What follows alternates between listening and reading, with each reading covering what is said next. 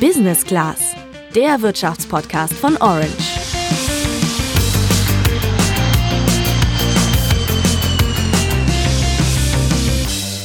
Ich habe in diesem ganzen Jahr noch keinen Urlaub außerhalb des Landes gemacht. Damit bin ich sicherlich nicht alleine, aber jetzt am Wochenende, also übermorgen, ist es soweit. Ich fliege nämlich nach Griechenland, eines der wenigen Länder in Europa, das kein Risikogebiet ist, äh, zumindest noch nicht. Ich gebe aber zu, dass ich äh, in der Urlaubsplanung schon mal ein besseres Gewissen hatte. Ja, und ich gebe zu, dass ich ein bisschen neidisch bin. Fakt ist aber, die Infektionszahlen steigen wieder stark an. Und äh, das bedeutet natürlich, dass wir auch vor größeren Herausforderungen stehen.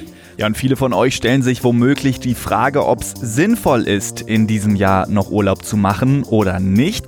Ganz egal, ob der schon gebucht ist oder ob du noch buchen willst. Das Problem ist, selbst unsere Expertin im Podcast kann nicht einschätzen, ob das eine gute Idee ist oder nicht. Wir können alle nicht in die Zukunft sehen und niemand weiß, außer vielleicht ausgewiesene Experten, wie sich die Lage ähm, in den jeweiligen Urlaubsgebieten entwickeln werden. Trotzdem ordnen wir die Lage heute mal für dich und erklären dir, was du zum Thema Reisen und Corona wissen musst und unter welchen Bedingungen du trotzdem noch in den Urlaub fahren kannst. Ich bin Julian. Und ich bin Sandra. Also bevor du dir jetzt denkst, wieso fliegt die ausgerechnet jetzt in den Urlaub, äh, muss ich zu meiner Verteidigung sagen, dass der seit Januar gebucht ist. Aber natürlich habe auch ich mir im Vorfeld die Frage gestellt, was wäre, wenn ich den Urlaub jetzt doch nicht antreten würde? Und ich habe festgestellt, dass ich jetzt zwei Tage vor Abflug auf einem Großteil der Kosten sitzen bleiben würde. Dazu aber später mehr. Schauen wir erstmal auf die aktuelle Situation in den Urlaubsregionen. Für viele europäische Regionen und beliebte Urlaubsziele gelten nach wie vor Reisewarnungen. Dazu gehören unter anderem Spanien, einige Gebiete in Österreich, Kroatien, Großbritannien und Frankreich. Zunächst einmal heißt eine Reisewarnung jetzt aber nicht, dass es dir absolut verboten ist, in diese Länder einzureisen. Das Auswärtige Amt rät nur dringend davon ab, gerade jetzt einfach mal so aus Spaß dahin zu fahren und dort Urlaub zu machen. Am Ende bist aber du für dich und deine Gesundheit eben selbst verantwortlich. Wenn du deshalb trotzdem in ein Risikogebiet reisen willst, kann das allerdings Folgen für deinen Versicherungsschutz haben. Solltest du dich nämlich im Zielland infizieren, kommen einige Versicherungen dann nicht dafür auf, wenn du zum Beispiel vor Ort speziell behandelt werden bzw. verfrüht oder verspätet abreisen musst. Auf den Kosten bleibst du je nach Versicherung sitzen. Das erstmal vorweg. Neuerdings gibt es Risikogebiete aber nicht mehr nur im Ausland, sondern auch bei uns innerhalb des Landes.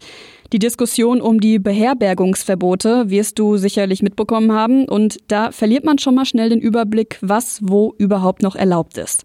Im Prinzip bedeutet das Verbot, dass du, wenn du aus einem Corona-Hotspot kommst, wo innerhalb der letzten sieben Tage der Wert von 50 Neuinfizierten pro 100.000 Einwohner überschritten wurde, einen negativen Corona-Test vorlegen musst, um in einem Hotel in einem anderen Bundesland übernachten zu dürfen. Jetzt wird es aber komplizierter, denn jedes Bundesland setzt dieses Verbot anders um. Also in Ländern wie NRW, Thüringen oder Berlin wird es gar nicht umgesetzt. Da gibt es keine Einreisebeschränkungen. Wer in Bayern oder Schleswig-Holstein in einem Hotel übernachten möchte, der muss aber einen höchstens 48 Stunden alten negativen Test vorlegen.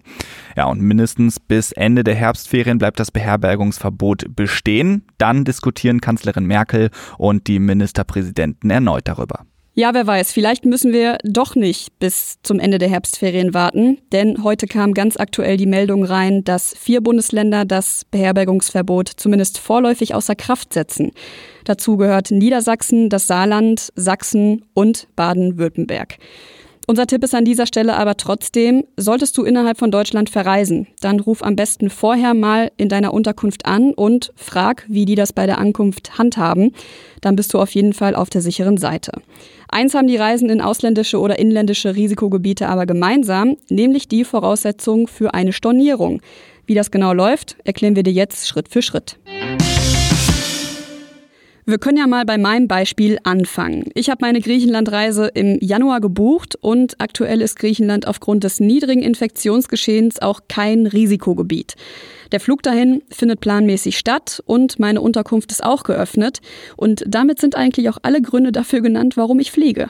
Okay, also du reist nicht in ein Risikogebiet. Aber wenn du jetzt aufgrund des Infektionsgeschehens hier oder aus sonstigen Gründen, die irgendwie mit Corona zusammenhängen, nicht fliegen wollen würdest, könntest du dann stornieren? Naja, ich könnte das, kann aber dann natürlich nicht erwarten, dass ich mein komplettes Geld zurückbekomme. Ich habe über das Thema auch mit Beate Wagner von der Verbraucherzentrale NRW gesprochen und sie sagte mir, dass wenn du Flug und Unterkunft getrennt, also als sogenannte einzelne touristische Leistungen buchst, sowieso selten kostenfrei da rauskommst. Da haben Sie ja ohnehin ein kostenfreies Rücktrittsrecht, nur wenn es vertraglich vereinbart wurde. Wenn das nicht der Fall ist, dann müssen Sie damit rechnen, dass Sie die vereinbarte Vergütung, also den Beherbergungs- oder Flugpreis zahlen müssen, nur abzüglich der ersparten Aufwendung. Ja, ersparte Aufwendung heißt in meinem Fall, dass ich zum Beispiel für meinen nicht angetretenen Flug die Steuern und Gebühren erstattet bekommen würde, weil die Fluggesellschaft die nur dann zahlen muss, wenn ich auch wirklich im Flieger gesessen habe. Dazu vielleicht noch der Tipp, ähm, besteht bei euren Fluggesellschaften auf jeden Fall darauf. Ich habe im August schon mal spontan einen Urlaub streichen müssen, konnte den Flug auch im Vorhinein nicht stornieren, weil das so ein Spartarif war, habe aber dann im Nachhinein bei der Airline angerufen, um Erstattung dieser Steuern und Gebühren gebeten und tatsächlich habe ich von meinen vorher gezahlten 200 Euro noch 144 Euro zurückbekommen. Naja, das ist aber ja schon mal echt eine ganze Menge. Also bei nicht angetretenen Flugreisen gilt demzufolge auf die Steuern und die Gebühren zu bestehen.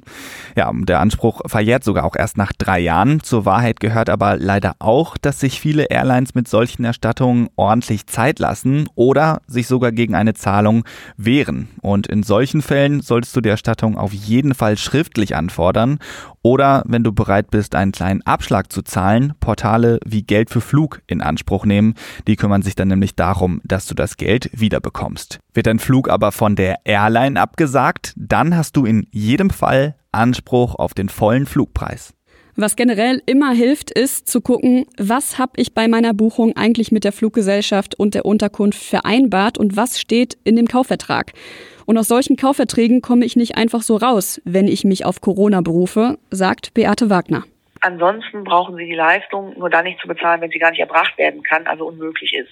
Es wäre bei einer Unterkunft etwa ähm, ein Einreiseverbot zum Zielort oder auch ein Beherbergungsverbot, das die Nutzung als touristische Unterkunft völlig ausschließt. Ja, aber solange diese Umstände nicht vorliegen, hast du auch kein Rücktrittsrecht und kannst auch nicht auf eine Erstattung hoffen, sofern eben nichts anderes bei der Buchung vereinbart war. Das ist zum Beispiel auch unabhängig davon, ob du selbst zu einer Risikogruppe gehörst oder nicht. Tipp ist hier also, achte schon bei der Buchung darauf, dass du die Unterkunft noch so spontan wie möglich stornieren kannst. Damit sind wir aber auch schon beim nächsten Fall, denn was ist, wenn mein Reiseziel zum Risikogebiet erklärt wird? Sandra, das wird ja in deinem Fall bedeuten, du hast im Januar gebucht und jetzt auf einmal weist das Auswärtige Amt Griechenland als Risikogebiet aus. Was hast du dann für Möglichkeiten? In meinem Fall wird das nicht viel ändern. Anders würde das aussehen, wenn ich eine Pauschalreise gebucht hätte. Für die gelten nämlich besondere Regelungen. Wenn ein Urlaubsgebiet erst nach der Buchung einer Reise dorthin zum Risikogebiet erklärt wurde, dann können die Pauschalreisenden kostenfrei von diesem Vertrag zurücktreten. Einfach weil sich das Infektionsrisiko dort im Vergleich zum Zeitpunkt der Buchung sehr erhöht hat. Bei einzelnen touristischen Leistungen liegt die Rechtslage etwas anders.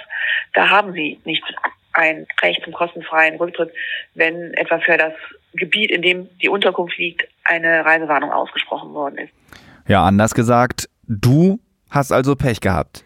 Wenn ich den Urlaub jetzt nicht antreten wollen würde, ja, dann könnte man das so sagen. Wenn mein Flug trotzdem weiter wie geplant stattfindet, dann gelten die Regelungen, über die wir eben schon gesprochen haben. Manche Airlines sind da aber kulant und bieten zumindest kostenlose Umbuchungen an.